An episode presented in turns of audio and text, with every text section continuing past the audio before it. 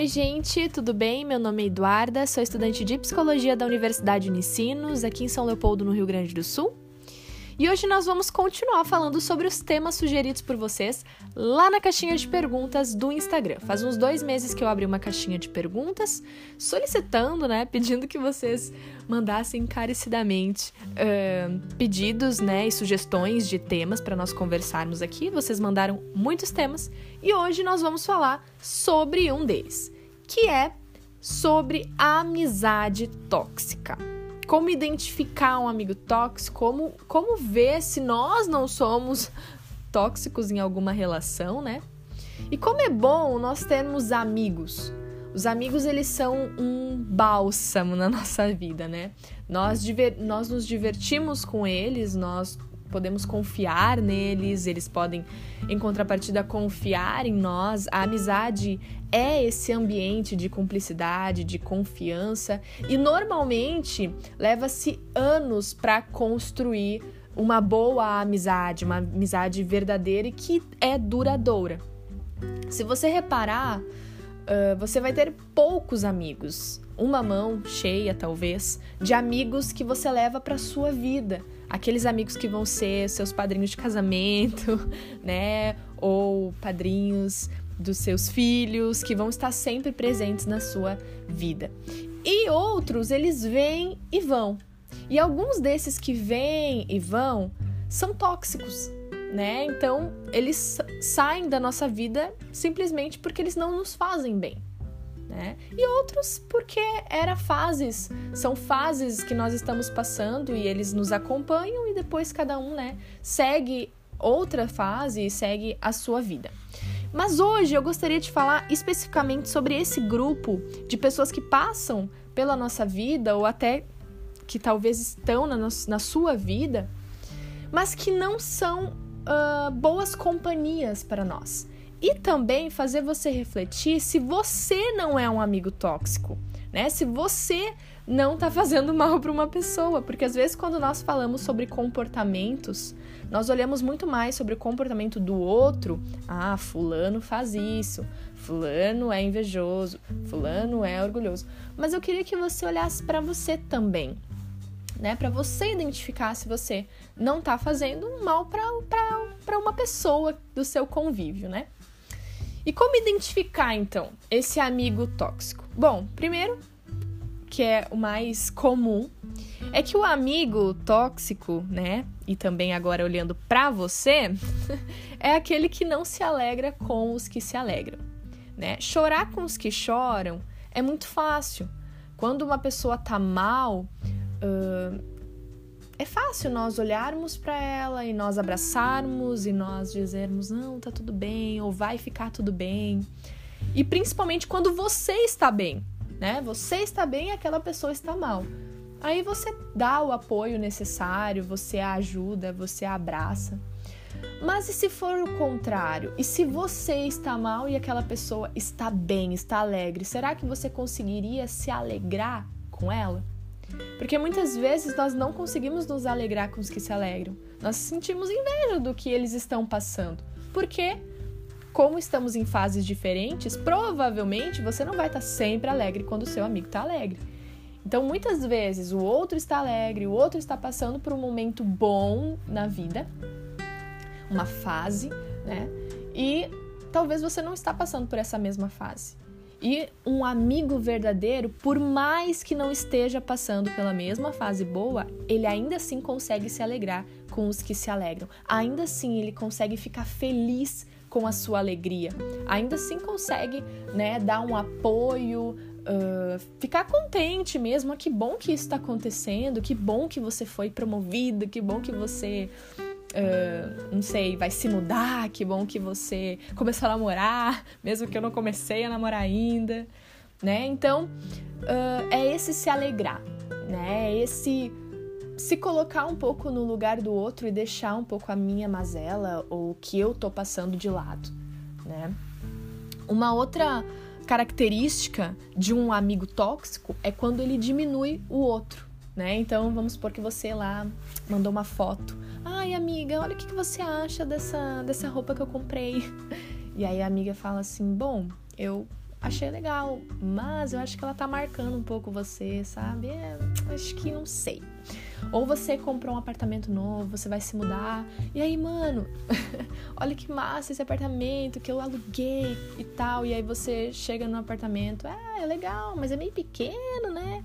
E você começa a, a focar mais nas coisas, nos pontos negativos, ou, ou maximizar coisas que tal que talvez nem são tudo isso, sabe? Tudo bem, o apartamento não é tão grande, mas assim, se alegra com o cara, sabe?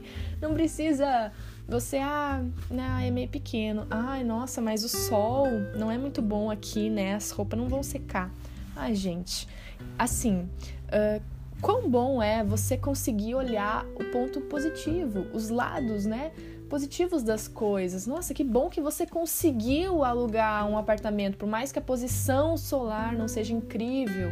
Que bom que você conseguiu. Ah, que bom que você comprou essa roupa. Que bom que você tá de roupa nova, independente de como fica no corpo. Que bom que você comprou uma roupa que você gosta, né? É o fato também de se alegrar e não diminuir as conquistas das outras pessoas, né? Uma pessoa também tóxica é aquela pessoa que se lamuria demais, né? Ai, tá tudo muito difícil, tá tudo muito ruim. Uh, tem uma frase até que fala que lamúria gera, gera lamúria e gratidão gera gratidão. Então, Aquela pessoa que tá sempre ali reclamando, reclamando, tá sempre de mal com a vida, né? Reclama, desanima. Quando você tá com ela, assim, você tem vontade até de morrer, porque é tanta desgraça, é tanta coisa ruim, né? E você tenta até às vezes animar ela, mas ela só fala de coisa ruim, ela só olha o, o ponto negativo das coisas. Isso é muito prejudicial até para sua vida, né? Porque você acaba gerando isso em você também. Um outro ponto uh, também bastante associado né, a esse amigo tóxico é quando ele só fala dele. Às vezes você vai contar algo para alguém, ou alguém vai contar algo para você, né? Agora você se colocando no lugar, vendo se você também não é um amigo tóxico. E aí a pessoa vem contar algo para você e aí você já tá pensando na sua cabeça o que, que você vai falar sobre você relacionado àquilo. Aí a pessoa tá falando lá sobre a viagem dela, que ela fez tal viagem, que ela foi para Gramado, né, na Serra Gaúcha. E ela comeu um fundi, e aí depois ela passeou na Rua Torta. E aí, em vez de você, nossa, que legal, que bacana, que bom, passeio, né? Top. Você começa a pensar assim: ah, sim, é verdade. E eu, quando eu fui, eu fui lá no Lago Negro e aí eu fiz isso. E aí o fundi que eu fui tinha isso e tinha aquilo. E aí desfocou a conversa da pessoa que estava contando a novidade do final de semana para você falar da sua viagem. Às vezes nós precisamos deixar nós de lado e ouvirmos o que as outras pessoas têm para falar e conversarmos sobre a vida delas também, né? Normalmente numa conversa nós queremos puxar para nós porque nós nos amamos e nós queremos falar sobre nós. Mas muitas vezes essa vontade de falar sobre você mesmo precisa ser deixada de lado e você falar sobre o outro, né? E você não puxar sempre a conversa para você, sempre falando de você. Ah, eu fui para Disney. Sério, mas eu fui para Disney e para Cancún. Ai, gente, assim, não é necessário. Que bom que você foi para Disney, mas deixa o outro conversar, deixa o outro falar da viagem que ele fez. Também é importante você ouvir a viagem que ele fez, as histórias que ele passou, mesmo que você passou por coisas semelhantes ou até melhores e mais legais. Mas ouça o que a pessoa tem para falar. Um outro ponto é o ciúmes na amizade, né? É aquela pessoa que joga você contra outras pessoas, contra o seu namorado, contra outros amigos, contra o seu marido, porque ela quer monopolizar os seus relacionamentos e quer que ela seja o centro da sua vida. Ou também você, né?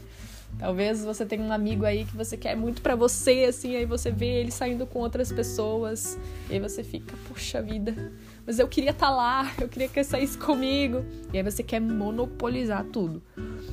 Um outro ponto também é quando você quer ser o centro da atenção, né? Quando a pessoa quer ser o centro da atenção da rodinha. Então vamos supor que tem aí umas quatro pessoas e você é super amiga dessa pessoa.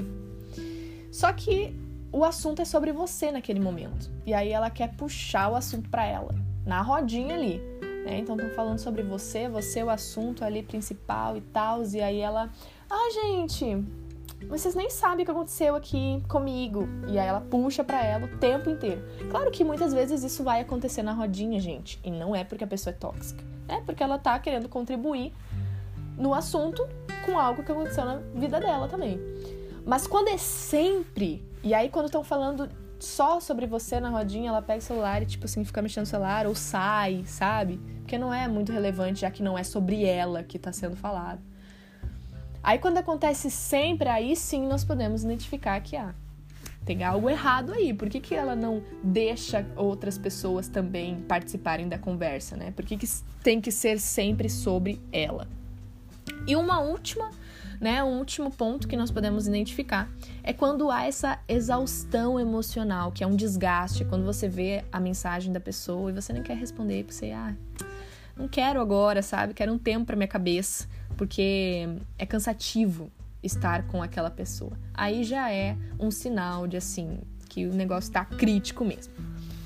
E é importante você conversar com essa pessoa, nem sempre uh, a só porque você tem alguém tóxico perto de você que você precisa, Deus do livre, agora eu não vou mais falar com ela, não vou mais olhar na cara dela. Não, às vezes você pode sentar e conversar e, e até ajudar essa pessoa a identificar por que, que ela é assim né? E conversar, olha, eu não tô gostando da sua atitude nisso, eu gosto muito de você, eu quero ser sua amiga, mas eu não gosto disso que você tá fazendo. Espero que você entenda, né, o meu posicionamento e que nós possamos ser amigas aí por muito tempo. Ó, fechou. Já deixei uma dica aí para como você conversar. então, fale para ela uh, aquilo que tá incomodando, né, que você tá se incomodando com a atitude que tá incomodando você. Caso, depois que você falou, aquilo persista, aí aos poucos você pode ir dando uma afastadinha de leve, assim, né? Mas não exclua aquela pessoa da sua vida. Ela é uma pessoa, ela tem sentimentos, então não simplesmente vire sua cara e nunca mais fale com aquela pessoa. Se você, agora olhando para você, se você é uma pessoa tóxica, se você identificou que ah, eu realmente tenho dificuldade em me alegrar com os meus amigos, ah, eu quero ser o centro das atenções, ah, eu quero que ela seja só minha amiga e não seja mais amiga de ninguém e não saia mais com ninguém. Se você identificou isso em você, aí é hora de você melhorar. E eu tenho até um podcast aqui um episódio falando sobre como você ser uma pessoa interessante.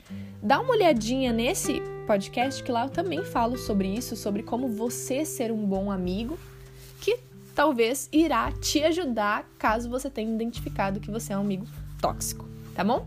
Manda aí esse podcast para todos os seus amigos, é, mesmo aqueles que não sejam tóxicos, manda aí para todo mundo, faz o merchan, tá bom? Um beijo e até a próxima semana.